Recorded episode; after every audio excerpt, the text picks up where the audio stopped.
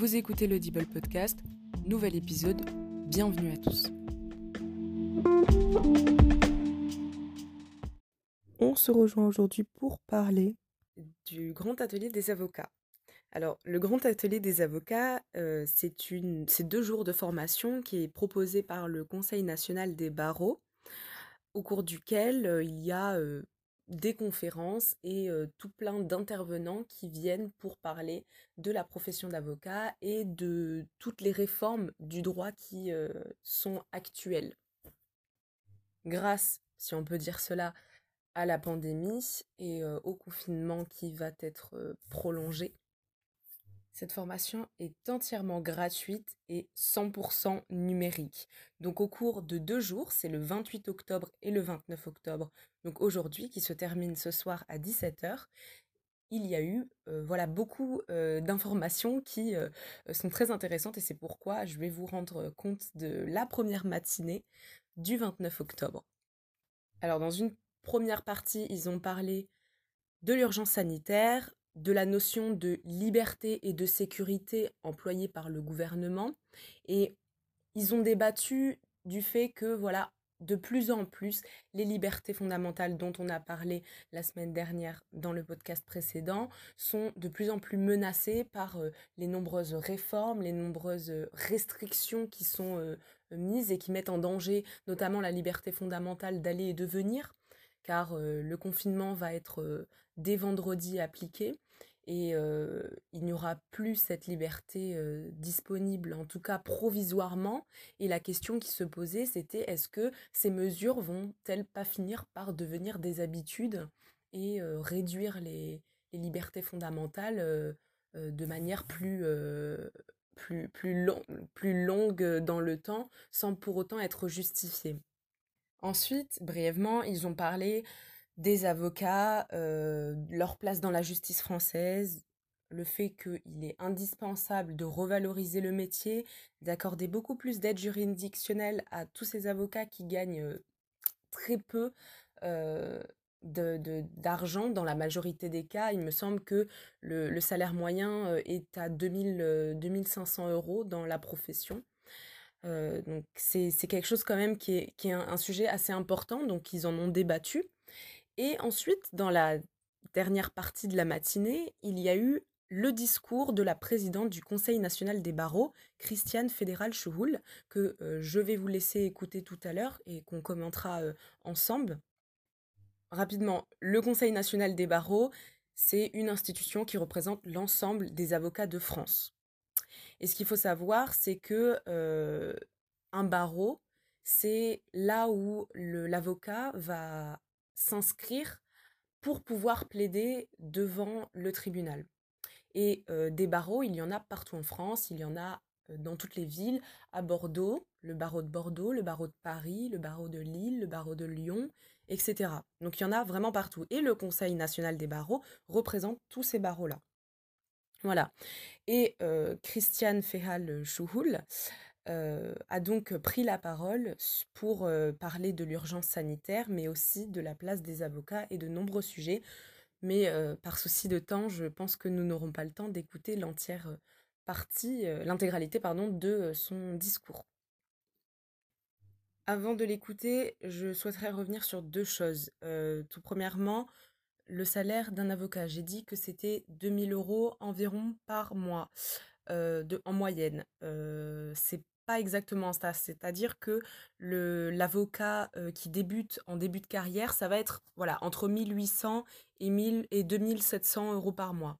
Mais ensuite, euh, le revenu moyen mensuel de la profession d'avocat serait aux alentours de 5 000 euros par mois. Mais il faut quand même faire attention à ce chiffre parce que euh, les salaires euh, les plus hauts des grands avocats, etc., relèvent énormément la moyenne et donc on ne peut pas vraiment estimer quelle est la majorité des salaires en soi dans la profession.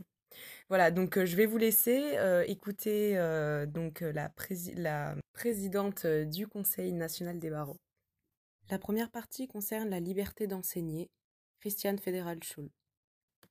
Il y a quelques mois, nous plaidions tous, et notre alors confrère Éric Dupont-Moretti avec nous, nous plaidions tous pour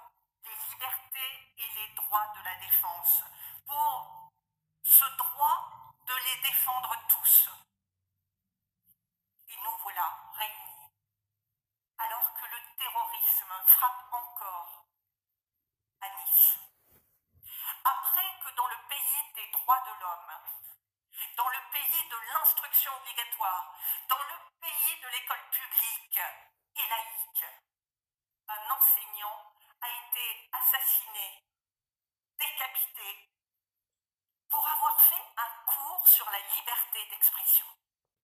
Il y a deux choses sur lesquelles j'aimerais revenir, euh, sur les propos qu'elle a, elle a tenus euh, dans ce discours, ce court discours, ce court extrait. Euh, déjà, c'est pour commencer l'attentat de Nice.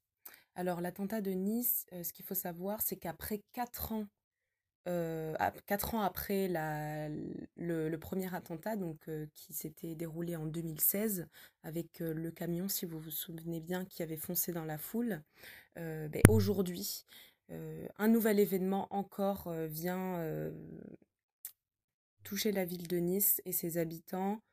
dans une église, voilà, il y a eu trois morts. un, individu, un individu est venu agresser ces personnes et il y a aussi des blessés qui, qui, sont à compter aujourd'hui. Donc elle fait hommage à ces personnes-là dans ce discours. c'est quelque chose de tout récent. donc voilà, c'était important qu'elle qu'elle le souligne. Et en plus de cela, elle a également, elle nous a rappelé également le l'attaque contre Samuel Paty, donc l'enseignant dont elle parle dans la deuxième partie, qui a été tué pour avoir montré des photos de Charlie Hebdo, alors qu'en France, euh, on a le droit de s'instruire indépendamment de toute religion, de toute euh, idée euh, religieuse. Et c'est d'ailleurs ce que j'ai mentionné dans le podcast précédent sur la laïcité, qui est inscrite dans la Constitution, le droit à l'instruction et le droit à l'école gratuite et laïque. Donc c'est vrai que c'est ces deux quelque chose dans son discours qui est assez important de, de, souligner. Donc je, je, voulais néanmoins apporter quelques petites précisions sur cette partie. Ensuite, dans une seconde partie de son discours, elle va parler d'Éric Dupont-Moretti et de la polémique qui est qui a, qui, a, qui a tourné autour de lui concernant l'enquête qu'il a menée contre le parquet de Paris pour les écoutes de Nicolas Sarkozy. Donc ça, ça fait vraiment référence à mon premier podcast sur Éric Dupont-Moretti ou le conflit d'intérêts. Et donc là, justement, elle, elle prend parti, entre guillemets, pour Éric Dupont-Moretti et pour la cause qu'il défendait en allant devant le, le parquet de Paris. Et donc, euh, je vous laisse écouter de ça tout de suite et puis on en reparle juste après.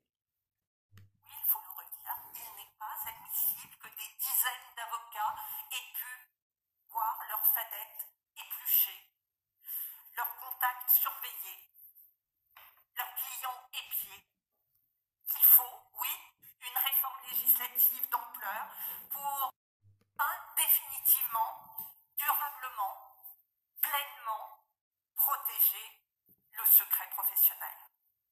Je pense que ce passage est suffisamment explicite et en plus, étant donné que j'ai déjà fait un podcast dessus, je pense que ça va vous permettre de comprendre un peu mieux la polémique qui, a tourné autour de, du pont Moretti.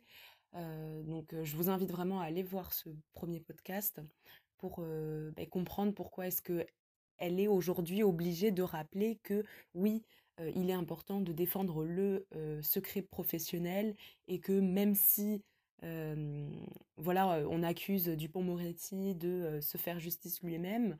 Néanmoins, il défend des valeurs qui sont essentielles pour tout avocat. Donc voilà, c'est tout pour aujourd'hui. Il y a bien d'autres passages que j'aurais aimé vous commenter, mais ça ferait beaucoup trop long. Son discours a duré en environ 30 minutes. mais en tout cas, c'était une journée assez intéressante et enrichissante. J'espère qu'ils le feront l'année prochaine également. Mais je vous invite grandement en tout cas à aller voir les replays sur Internet. Donc merci à tous et puis je vous rejoins pour un nouvel épisode. Le droit s'invite chez vous la semaine prochaine pour l'anniversaire du traité de Maastricht, fondamental un traité fondamental de l'Europe. Donc voilà, je vous souhaite à tous et à tous une très bonne soirée. C'est la fin de cet épisode, merci à tous et restez à l'écoute sur l'Audible Podcast.